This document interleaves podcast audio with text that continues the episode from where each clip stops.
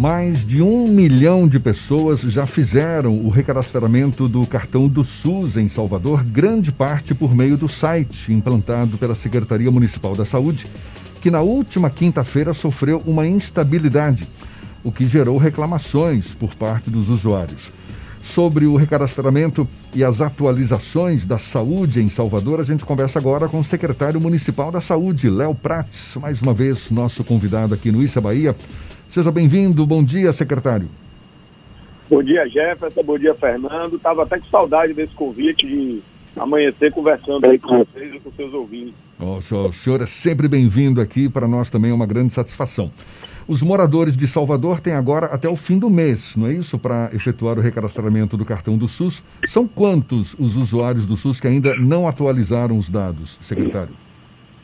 Olha, é, o que nós tínhamos na nossa, o que nós temos, na verdade, na nossa base de dados é cerca de 1 milhão e 600 mil pessoas, né, em termos de usuários de Salvador. Porém, Jefferson, eu quero é, historiar para você, Fernando, para os seus ouvintes, é, por que desse recadastramento. O governo federal resolveu mudar a fórmula de financiamento da atenção primária no Brasil, ou seja, das unidades básicas de saúde do posto de saúde para seu ouvinte entender. Hoje, ele é feito pelo número de, a, grosso modo, né, pelo número de profissionais que você tem nas, é, na atenção primária e pela per capita, ou seja, pelo número de habitantes da cidade. Esse modelo nós consideramos mais adequado. Por que, Jefferson? Porque esse é um modelo que privilegia as áreas mais vulneráveis. Ele não leva em consideração, é, vamos dizer, somente a população. O modelo que o governo federal passará a adotar no ano que vem, lembrando que não há é, nenhum prejuízo sobre a gestão do ACM Neto, que nós estamos fazendo nesse momento, é cuidar do, do futuro da saúde das pessoas, né? É, ele passa a adotar um modelo de que o financiamento praticamente se, se encerra no número de pessoas, dos usuários de saúde, ou seja, no número de cadastros. Na nossa visão, isso é trazer uma, uma visão industrial para dentro da saúde pública, o que nós não consideramos adequado. Por exemplo, para lidar grosso modo em Salvador. Nem se eu quisesse, nas ilhas, eu vou ter o número de cadastros que são necessários para três unidades básicas de saúde. Por quê? Porque eu não tenho esse número de habitantes lá, mas eu considero fundamental é, a presença daquelas unidades, porque na minha visão, o Estado tem que estar onde as pessoas mais precisam. Então, o que, é que isso vai acarretar no ano que vem, por exemplo, em relação às unidades das ilhas, você vai vir, vai vir a ter um subfinanciamento. Por isso que é importante, nós temos o, feito o apelo que mesmo aquelas pessoas que não são usuários é, corriqueiros do sistema público de saúde façam o seu cadastro. Por quê? Porque muitas vezes, por exemplo, amigos meus de classe média, eles vão ao posto de saúde vacinar os filhos.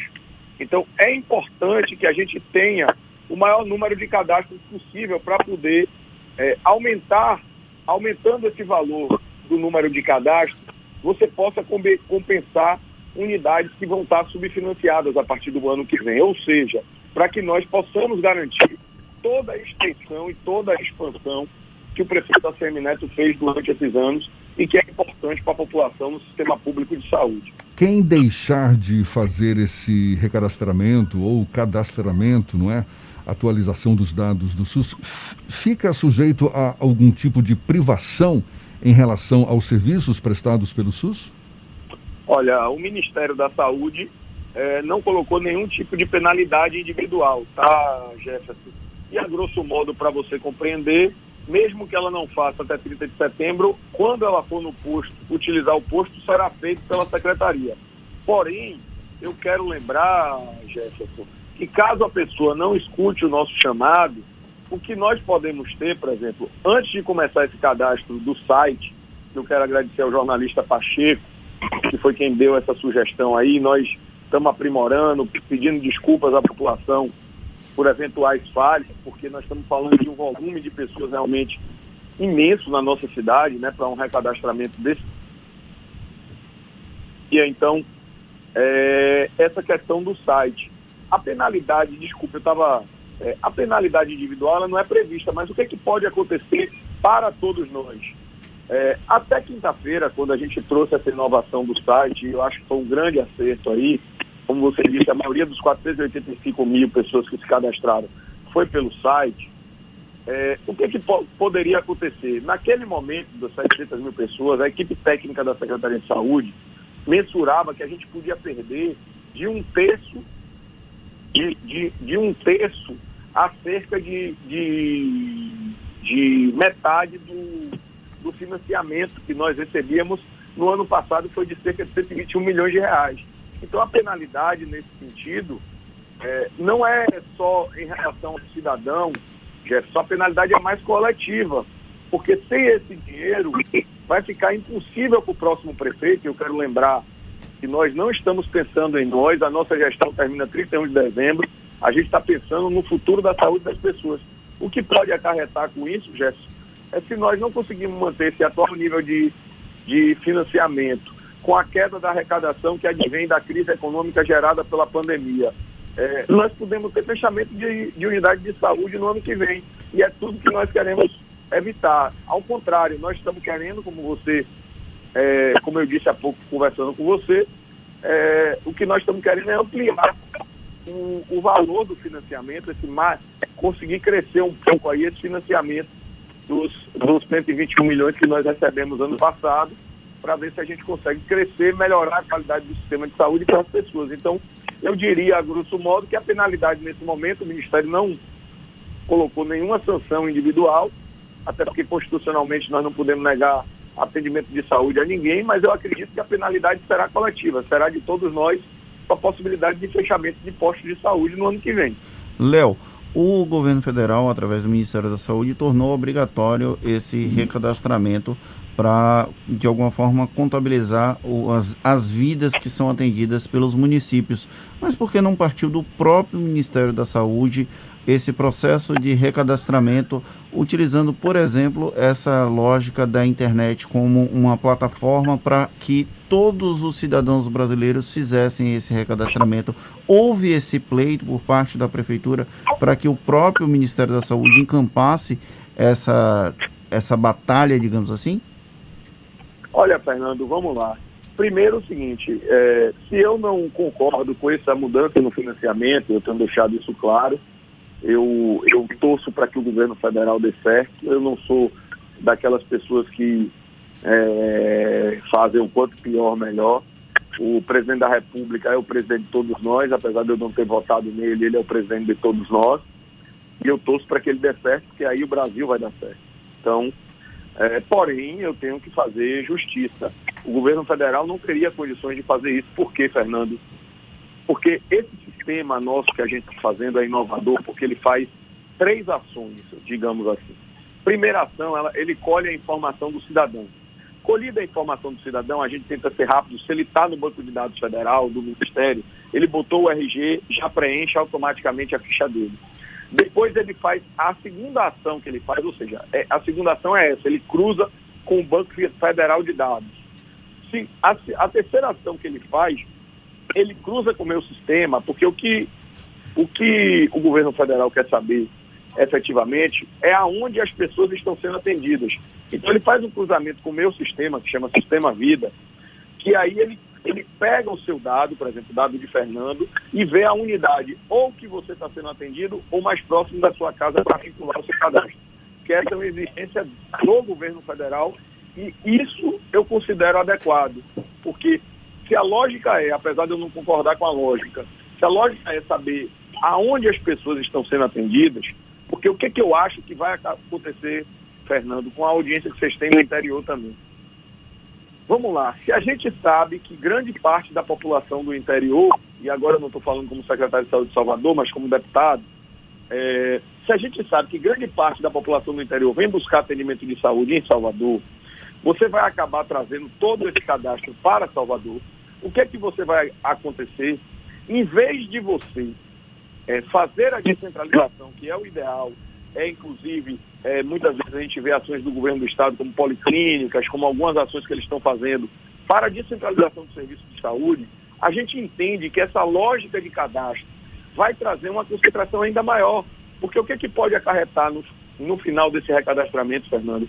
Eu posso ter um, maior, um volume maior de pessoas do que moradores de Salvador, no final. E o que, que isso vai acarretar com o cadastro?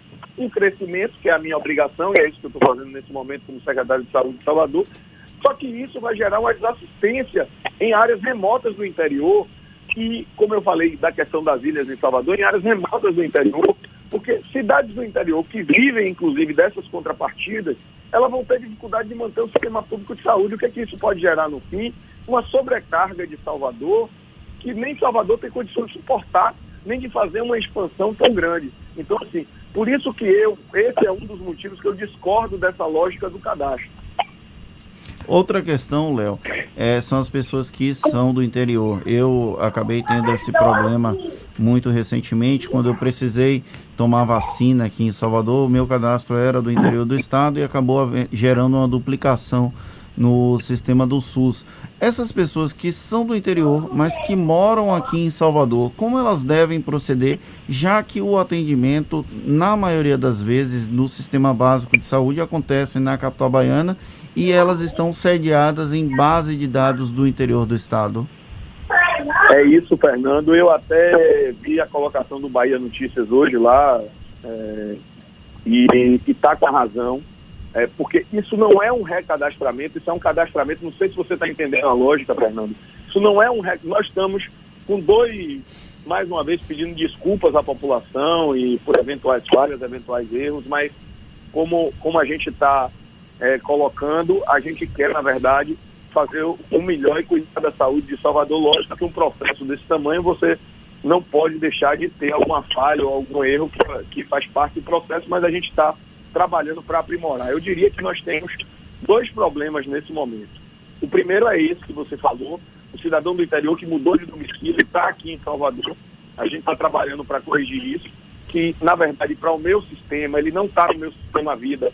Então por isso que ele está tendo alguma dificuldade no site, tá? Porque quando ele para a terceira fase, como eu lhe falei, para cruzar a informação, ele não consegue cruzar a informação com o sistema vida, já que a pessoa não estava cadastrada no meu banco de dados, né? A segunda coisa é aquela pessoa também de Salvador, de classe média, que só vai ao posto usar para vacinação, para algum serviço esporádico, e também não estava cadastrada. Então nós estamos trabalhando agora para essa pessoa que não estava cadastrada, o sistema abrir, né? É, é, a possibilidade abrir é, online. O NTI está trabalhando isso, trabalhou durante toda a madrugada. Eu diria que tem esses dois probleminhas aí que nós estamos corrigindo ao longo do tempo, que é, são segmentos da população, mas que na verdade não são recadastro, porque o que o SUS estava fazendo era um recadastramento. Mas quando a gente foi observar os movimentos, tem um movimento também, até por nosso apelo, e a gente quer agradecer essas pessoas que estão buscando ajudar a sua cidade, é, de pessoas que não estavam no nosso banco de dados. E isso será corrigido até no final da semana. Léo, esse novo modelo de financiamento de custeio da, da chamada atenção primária à saúde, né, no âmbito do SUS, foi instituído em novembro do ano passado. Por que só agora que está tendo uma publicidade maior no sentido de convocar as pessoas para o cadastramento ou recadastramento dos dados do SUS e já meio que na reta final pegando muita gente de surpresa? Não, olha, Jefferson, vamos lá. É, essa é, foi uma crítica quanto mais aí que, eu, que houve. Eu, eu acreditaria a algumas coisas. Vamos lá. Se você pegar aí, por exemplo, houve uma crítica de que você está falando aí com correção, que essa decisão foi de novembro. Se você pegar minha, meu, meu Instagram, eu estava olhando até para poder, no dia 5 de dezembro, a gente lançou uma campanha chamada Atualize e nós fomos ao longo do tempo segmentando. Por exemplo, de dezembro a fevereiro ou a, a março, mais ou menos, nós lançamos uma campanha grande de recadastramento, primeiro dos usuários do Bolsa Família. Por que isso, Jefferson? Porque os usuários do Bolsa Família são aquelas pessoas que, no nosso entendimento, mais precisam do sistema público de saúde. Então, de, janeiro, de dezembro a março, nós lançamos aí uma grande campanha, uma grande ação, inclusive funcionando aos sábados, no dia 14 de dezembro, por exemplo, foi um sábado. Eu fiz questão de pegar o histórico lá na secretaria, ontem eu estava observando isso. 14 de dezembro foi um sábado, os postos de saúde todos abriram para recadastrar os, os usuários do Bolsa Família. É, e de lá para cá a gente vem utilizando os agentes comunitários de saúde, os nossos postos de saúde, para recadastrar os usuários, certo? Aí você pergunta, e por que, Léo, só agora ganhou uma dimensão? É, em dezembro de 2019, o governo federal lança uma portaria, Jefferson, para viabilizar um recurso de divulgação massiva. Porém, esse recurso só saiu há cerca de 10 a 15 dias atrás. Nós já estávamos em restrição eleitoral, o que eu considero, Jefferson, um acerto. Nós só ganhamos visibilidade, Jefferson, por conta da, de televisão, rádios, sites como Bahia Notícias, jornais como A Tarde, que é, passaram, chamou a atenção, das, a atenção das pessoas. Com todo o investimento, com todos os problemas que nós enfrentamos, eu quero lembrar que nós enfrentamos um surto de dengue, zika e chikungunya, uma crise de, de profissionais de saúde, de médicos especificamente, é, e enfrentamos uma pandemia. Logicamente, essa comunicação ela fica prejudicada pela força das outras comunicações. Agora, o trabalho não deixou de ser feito, tanto que até quinta-feira, quando a gente começou a campanha massiva na, na rádio e TV, é, e jornais e sites, é, nós já tínhamos cadastrado 700 mil pessoas. Tá certo. Secretário Léo Prats, secretário municipal da Saúde, mais uma vez conversando conosco aqui no Issa Bahia. Muito obrigado pela disponibilidade, bom dia e até uma próxima. Bom dia, sempre à disposição aí de você e Fernando Jefferson. Forte abraço.